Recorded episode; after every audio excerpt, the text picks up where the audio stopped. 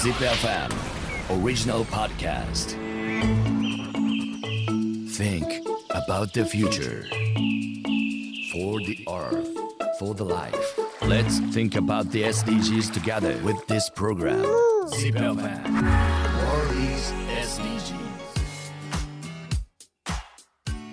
ワールディーズ SDGs をお聞きの皆さんどうもめぐるでございますさあカンボジア編ということなんですけれども 終わり朝日出身の小山萌さんです。よろしくお願いします。お願いします。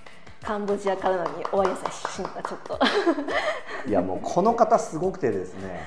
まあ簡単に言うと先生だったんです。で今は研究者ということなんですけども。名古屋の中川区というところにある NPO 法人がやっている三原市大学園大学というところで客員共同研究員としてまあ在籍しています。具体的にその取り組みを今回進めた形で、まあ、カンボジアに来たっていうそうですね。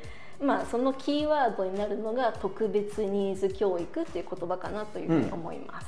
まあ私のその研究のベースにあるのが、まあ、教育の問題とか福祉の問題なのででカンボジアっていうフィールドを生かして、まあ、途上国の教育支援の研究をしています、まあ、研究とあと少しこうボランティアとかチャリティーも含めた実践活動をしています。SDGs. まあ、一番最初、えー、萌さんがここに来た時に、まあ、いろんなショックを受けたと思うんですけども、うん。まあ、一回それで帰るわけじゃないですか、うん。で引き続き定期的にこっちに来たりとか、まあ、いろんなやり方あったと思うんですけど、なぜその具体性を持って自分がこっちでこう活動していくことになっていくんですか？えー、と一番大きいきっかけになったこと、まあ、ちょっと手前味噌ではあるんですけれども、うん、と私がその教育支援の活動と携わった中に、えー、とカンボジアって国内の中央の方にすごく大きな湖があるんですね。トレンサップ湖うんトンレサップ湖なんですけど、ま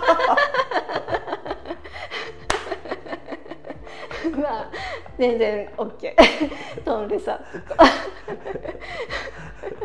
トンレサップ湖トンレサップ湖いやーいいですね。ゆるいですね、まあ、こういうところでゆるくしていかないとね、え そう。でトンレサップ湖本当なかなか想像できないぐらい広大きいんですよね、あのー、なんだっけ琵琶湖の5倍でしたっけ？うんまあ、時期によってカンボジアって雨季と乾季の両方があって雨季ってものすごいたくさんの雨がザーッと降って水が溜まって、はいはい。その湖のサイドが変わるんですね。これねあのー萌さんと一緒に、えートンレサップ湖に行ったあの YouTube が僕の方で上がってるんで そっちを見ていただければね、はい。え。で琵琶湖だったら対岸に行っても滋賀県だしまた戻ってきても滋賀県だと思うんですけど、トンレサップ湖は規模が違って、えはい。えっと、今私がシェムリアップという町で、まあ、うん。日本で言えば京都のような町、はいはい。たくさんのお寺があって、うん。でそこから全くこう環境の違い首都のプノンペンに実は湖であのボートに乗っていくことができるんです。おーこれ距離的に言うとどうですか？東京大阪間をえっと船で行くみたいな感じ。うん、そんな感じ。あのそう湖の直線距離でシェムリアップからプノンペンが何キロかわからないんですけど、陸路で普通にバスで行くと大体300キロなので、まあ、それこそ東京名古屋ぐらいです。あーお船で。海ですよねもうね。まあ、でも1日あれば私もまだ経験はないけど着くっていうような感はあそれぐらいでかい湖があるわけですね、うんはい。うん。うんじです。そうそうそう。でそこに何をしたかっていうと、うん。これも日本にはないんですけど湖の上で暮らしている水上生活の集落がたくさんあるんです。これもねさあのだからどんな感じかっていうのはね あの僕の YouTube を見てもらえれば分かると思うので。まあ簡単に言えば水上生活どうやってじゃあ海のか湖の上に暮らすかっていうと、まあ、大きいイカダをイメージしてもらって、はい。イカダ、まあ、板ですよね、うんうん。でそこの下にそのイカダを浮力で浮かせるように竹とかあとドラム缶の大きいものをたくさん組んで浮かせて、うんうん。でその上にお家を建てているようなイメージです。はでそういうお家で暮らしてる人はたくさんいる。んだが、点在してます。うん。でその一つの村でたまたま、まあ、縁あって出会ったんですけども、うん。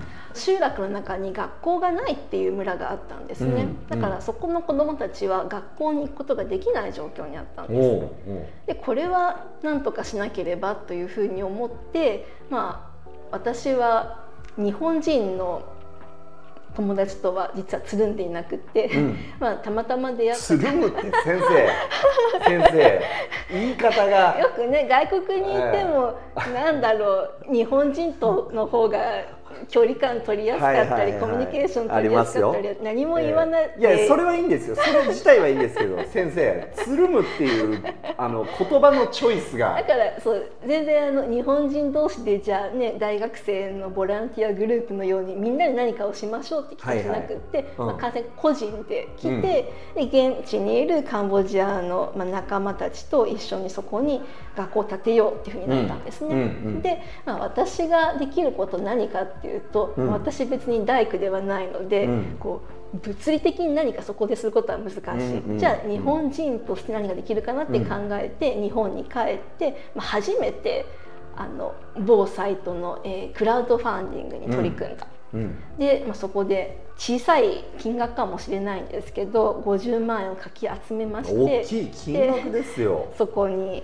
まあ役立ててもらった、うん。で、まあ、学校を立ち上げたっていうのがきっかけで、ん。まあ、私にも何かできることがあるんじゃないかっていうふうに思って、まあ、活動を続けるようになりました。うーん ZIPFM Worldies SDGs でまあその活動の中でいろんなことを感じたと思うんですけど、あの実際に自分が学校をここで作るっていう立場になったからこそ見えてきた部分とか、あのいろいろあると思うんですけどそのあたりっていうのはどうですか？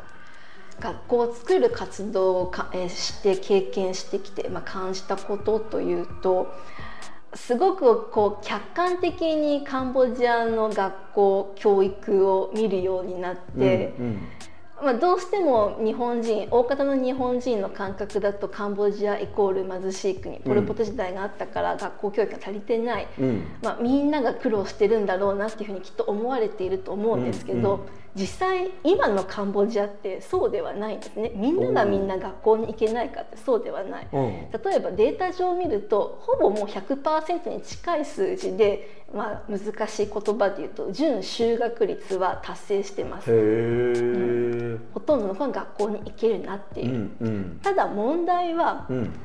そこにちょっとこう差があることなんですね。うん。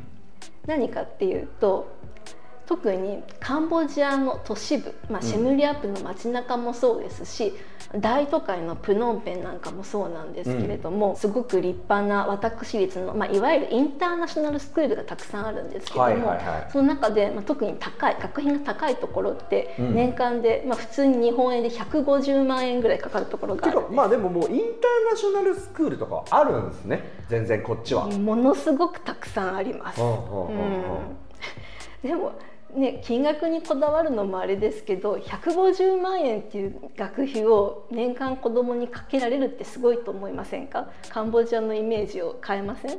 だって辺こっち確か平均あれでしょ？300そうですね。350ドルとか。が平均でしょ、うんそう考えるとどうやってその金額を払うのだから、まあ、その背景に一番あるのは教育に限らず、まあ、簡単に言えば貧富の差なんですようね。んうん。もう本当お金持ちの人とものすごく貧しい人の差が激しいのが今のカンボジアで。でそのまあそのなんていうかなあ分かった。先生はい。はい。先生はい、はいいいですか？いいですか？先生そうなると、特別ニーズ教育ということは、はい。あのまあ結構難しい。これえっとね僕たちこの番組で、うん。あのまあ、教育っていうところであの障害者支援をやられてるミラセンっていう方にうんお話を伺ってるんですよ、うん。あのこの放送のボリューム2で。うん。はいでまあ、その時に特別な子っていうのはやっぱりその、まあ、いわゆる健常者と呼ばれることは、まあ、違うはい。特別な子、うん。それは別にあの悪いとかそうじゃなくって、えある種特別なあのステータスを持って生まれている子で、い。素晴らしい才能スキルも、うん。まあ、あるんだけれども、まあ、それを特別という定義をじゃあ例えば健常者と違うということにしうん。一回させてもらって、はい。そうするとその、えー健常者と違う部分っていうことが、うん。この国では貧困そうですね。っていう部分で考えるとその教育格差すなわち、えーまあ、まさに SDGs の一番は何でスタートするかっていうとあの貧困をなくそうから始まるわけですよ。一丁目一番地まあ金の話そうですよね。すそう一丁目一番地金の話なんですよ、うん。これもやっぱり、そう考えるとそういう状況で恵まれずに受けたい教育を受けられないっていうのも特別ニーズ教育にはまってくるってことですすかそうだと思いますもうそれこそ本当にその通りで、まあ、貧富の差がそのまんま、まあ、ズバリめぐるさんもおっしゃったようにあ教育格差につながっているんですね、まあ、教育にアクセスできるかどうかっていう問題もそうですし、うん。もっといくと教育の質の問題もそうです。立派な私立のインターナショナルスクールで学べる教育の内容質とあともっとこうリモートエリア貧,、まあ、偏僻なところ、うん。まあ、特にね農村の貧しいところにある本当に貧しい学校で学べる内容学べる内容の質って比べてみるとやっぱり全然違うんですよね。うーん。うんうんうんだから今お金のある人たちがいい教育を受けられるっていう構造になっていて、ただまあこれは大なり小なり日本でもそういう傾向はあると思うんまあですけど、そうですね。それを踏まえた上でカンボジア特有の問題とするとそれがもっと如実だってことですか？うん、私はそういうふうに感じてますね。んん Zip FM for the earth, for the life. World is SDGs. なんですかね例えば、まあ、これも考え方はいろいろあるんですけどめぐるさんきっとカンボジア他の東南アジアの国に比べて旅行しやすいっていうふうに思われたと思うんですけどみんな優どうですか？しい。まあ、優しいのもそうですよね。言葉はどうですか、英語が喋れる。わ英語喋れる。英語喋れる。ですよみんね。な。多分カンボジアえ？クメール語しかってみんな思いますよね、うん。でもこの国ほぼほぼみんな片言でも英語喋れますね。そう旅行者が行くような都市部だったら大抵、まあ、シェムリアップも含めて街の人は簡単な英語喋れます。日本よりも喋れる率は高いと思いますよ、ね、日本だと「あわからないですわからないです」って言って避けられちゃいそうですけど、うん。カンボジア違うんですよね。なんでなんですか？なんでだと思いますか？先生っぽくなってきましたね。えーいやでもそれはだから79年以降、あの教育という部分があの根付いてきてる証拠なんじゃないですか？まあもちろんねそういうところそういう面もあるかもしれないんですけど一番大きいのは、まあ、カンボジアって人口が小さい国です。2000万いないんでしたっけ？えっ、と今1600万人1700万人ぐらいなんです。うんまあ、私もちょっと詳しい数字は言えないんですけどベトナムとかタイに比べると圧倒的に規模が小さい国なんですよね、うんまあ、人口の規模っていうのはイコール経済規模っていうのを考えることができてうん。何かっていうと、まあ、日本もそうなんですけど日本人って別に英語が喋れなくても外国できなくても十分に暮らせていけますよねそう思いませんか？いやそうしか思わないです。でそれはなぜかっていうと、はい。別に日本は経済活動仕事をするにあたり英語を使う必要がないからなんですね。うんうんでもカンボジアのような小さい国の場合カンボジア国内だけで経済回していても経済は全然発展していかないんですね。うん。他の国との関わりがすごく大事。他の国と関わるためには外国語がものすごく大事なんです。先生生徒が逆に問題出していいですか？僕が今回の旅ですでに行ったところで同じような状況を抱えている国が一つあります。どこでしょう？韓国。正解です。そうなんです。だからグローバルに向かわざる得ない理由というのは、ねえ。そういう意味では要因は一緒ですね、うんうん、だから外に向かっていく外から何かを得るためにはアクセスするためには外国がどうしても必要なんですよね。そう考えるとあの日本も今どんどん人口減少問題になってますよね、はい、だ逆ピラミッ今ドで。こそ日本人も外国語を身につけなければ、はあなんかずっとこの旅をしながら、う日本が外に向かっていく外需を取ることの必要性をうん。ずっと感じてたんですよ、うん。でもそれがなんかうまく言葉にならなくて、うん。なんかこう言語化できないけどなんだろうなって思ったんですけど 今キーワードが多分いくつかある中の一つがここで見えましたね。人口減少イコールうん。外に向かっていかなければいけないわけだ。うん。で今まではこうみんな保守的にねうん。盾ばかり持って守っていてそれで成立したけど入ってくるなっていううん。言ったら江戸時代ですよね。うん。もう鎖国状態でっていうのでも OK だったけど今は国のバランス考えると日本も槍持って外出ていかなきゃいけない。そうなんです。これからはね外に本当は目を向けていくべきなんですけど、まあ、テーマとはずれちゃうんですが、うん。まあ、日本人はまだまだ内向きなんですうよね。んなるほど。うん。面白いね。うん。ねね、現状を見て人口も少なくなって経済的な力もきっとあんまりこれからキープすることはなんとかできてもやっぱり右肩上がりの成長は難しいですよね。で、まあ、それを悲観してしまう人も多いとは思うんだけれども、うんうんただ私もこれ人の言葉で何かソーシャルメディアで見たんですけど、うん。日本としては、まあ、これからねそんなにこう大きいパワーを世界にこう見せびらかすことはできないかもしれないけれども、今度はもっとこうアジア人としてアジアにいる私たちとしてのプライドを誇りに思うべきだっていう話をちょっと聞いたことがあります。面白いまあ、これからの時代世界でどこが一番力を持つかっていうと実はヨーロッパでもなくアメリカでもなくアジアなんですね。うん言われてますよねうんうんその日本は一部にあるんだってことをもっと生かしてまあ外にこう向かっていくべきだっていうふうに言われてま今す、ね。のままの日本じゃ無理だろう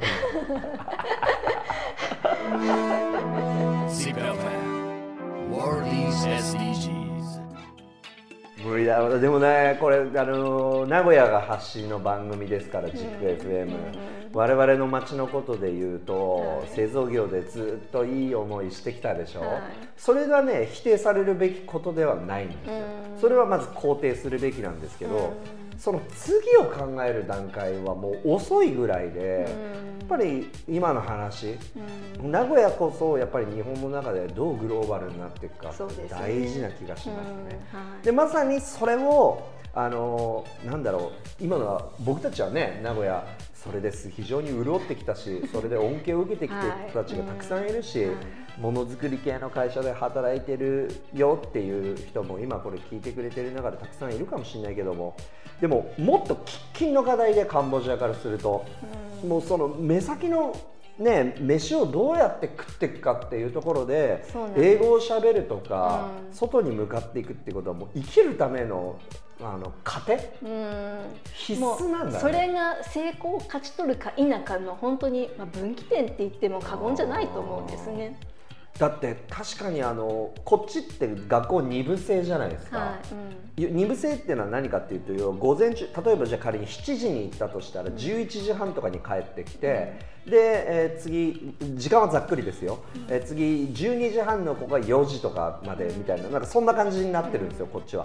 それなんでそうなってるかっていうと子供が多いけど学校が少ないから、えー今そういう状況になってるんだけど、はい。まだ一回この問題はちょっと一回置いときましょう。この問題はまたちょっと別の問題なので一回置いとくんですけどどうするかっていうと一部で学校行ったら二部別の言語とか学ばせるんですよね。そうなんです。こっちの親は。それが都市部のスタンダードになっていて、まあ、いわゆる公立、まあ、こっちの国立っていうんですパブリックの学校に半日通って、残り空いた半日は私立のインターナショナルスクールだったりあとカンボジア実は中国語のあの中国政府が運営している学校もあってそういった中華学校に通わせるのが普通になってます。だから昨日もあの萌さんの知り合いで紹介してもらった人で、えーお父さんは日本語を喋れるんですよね。英語はあんま喋れないんですけど、こっちはやこれめちゃくちゃ余談ですけど山本っていう日本語学校があってそこに行ってる人たちも多いんで日本語喋れる人は多いんですけど、でもその日本語をチョイスしたっていうのはもう20年前とかの話で,、で今その子供ね、昨日会ったそのご夫妻の子供は両方とも日本語喋らなくて中国語を勉強してるんですよね。そうそうそう、で中国語を結構取ってる子供たちも多くて、うん。日本人としてはちょっと寂しい限りなんですけど。そうですね、まあ、これも中国語日本語どちらを話すとどのぐらいのこうコミュニケーション取れるかっていうと、まあ、日本語を話せるのはせいぜい1億2 3 0 0万人で中国語は10億人以上世界にいますよね華僑を含めるとものすごい数よ。ですよね。うんってなると、まあ、英語の次に世界のまあ共通語コミュニケーションのための共通語になるのはきっと次は中国語なんじゃないかなっていうので中国語を選んでる人も増えています。まあでもそうやって2言語とか学んで、あの午前中はいわゆるそのパブリックの学校に行って、もうで、えーその午後は違うところに行ってみたいな子供大忙しいですね。忙しいですよね。でまあねインターナショナルスクールに行って外国語を身につけるメリットももちろんあるんですけどもこれも私ちょっと一つ指摘したいところであの、まあ、特にパブリックの学校に通わずに丸一日インター、まあ、ナシインターナショナルスクールに通わせられている子どもも結構都市部にはいるんですね。でそういう子たちのこう母語っていうのが今危うい状況にあって、まあ、うんインターナショナルスクール、まあ、主に学ぶのは英語ですよね。うん英語がメインで一日過ごしていて、まあ、いわゆる最近でいうところの意識高い系の家庭では、はいはい家庭の中でも英語なんですね。意識高いですね。意識高いですね、それは。もちろん英語が話せる英語がこうね英語圏の人々のようにネイティブのようにナチュラルに話せるってこともステータスとしてはありなのかもしれないけれども、うんうんせっかくカンボジアに生まれて一応パスポート上もカンボジア人うんカンボジアのパスポートホルダーなのに、うん言語として、まあ、カンボジアの公用語クメール語っていうんですけども、うん。それをまともにネイティブとして読み書きすることができない話すことができない子どもたちが、まあ、カンボジアの今の富裕層の間には増えてるんです。うんなんかいいですね、その問題定義をあのカンボジア人じゃない日本人の萌えさんがする、それなんかカンボジアの有識者とかが言いそうなことじゃん。いやあの私の知り合いにもそういうお家がたくさんあって私何がいいちょっと、うん。すごくこれ市場なんですけど、はい。イラッとするかっていうとお家の中でミックスで話してるんです。英語とクメール語。これは教育まあめぐるさんにも前にちょっとお話ししたんですけども物事を深くちゃんと考えるための言語っていうのが人間には必要で、うん。まあ、日本人だったらきっとおそらくそれは日本語なんですね。うんうんうん。いくら英語が流暢な人でも。うんでもそれが今のこのカンボジアの富裕層の子どもたちはちょっとこう欠けてきてしまっているんじゃないかなその辺が危ないんじゃないかなって個人的には思ってま。ですプラス、あの僕はこの SDGs の番組をやってるので僕のアプローチからその問題を見れば、お金のある人しかそのゲームに参加できてないってことですよ、そうですね、うん。それは平等な教育とは言えないし、本当教育機会の差ですよね、ううんん格差。そうするともう今カンボジアは広く見ればマネーゲームになっていてそのマネーをいかに教育という資源子供に突っ込むかっていうことにみんな躍起になってるって感じですか？うんで私も心配なんですけどそこまで、ね、流暢な言葉を身につけたらもう将来外国に行って帰ってこないんじゃないかなっていうふうに思うんですけど、はいはいはいそれだと、ね、カンボジアの国のためにはならないですよね。うん Let's think about the SDGs together with this program. World SDGs.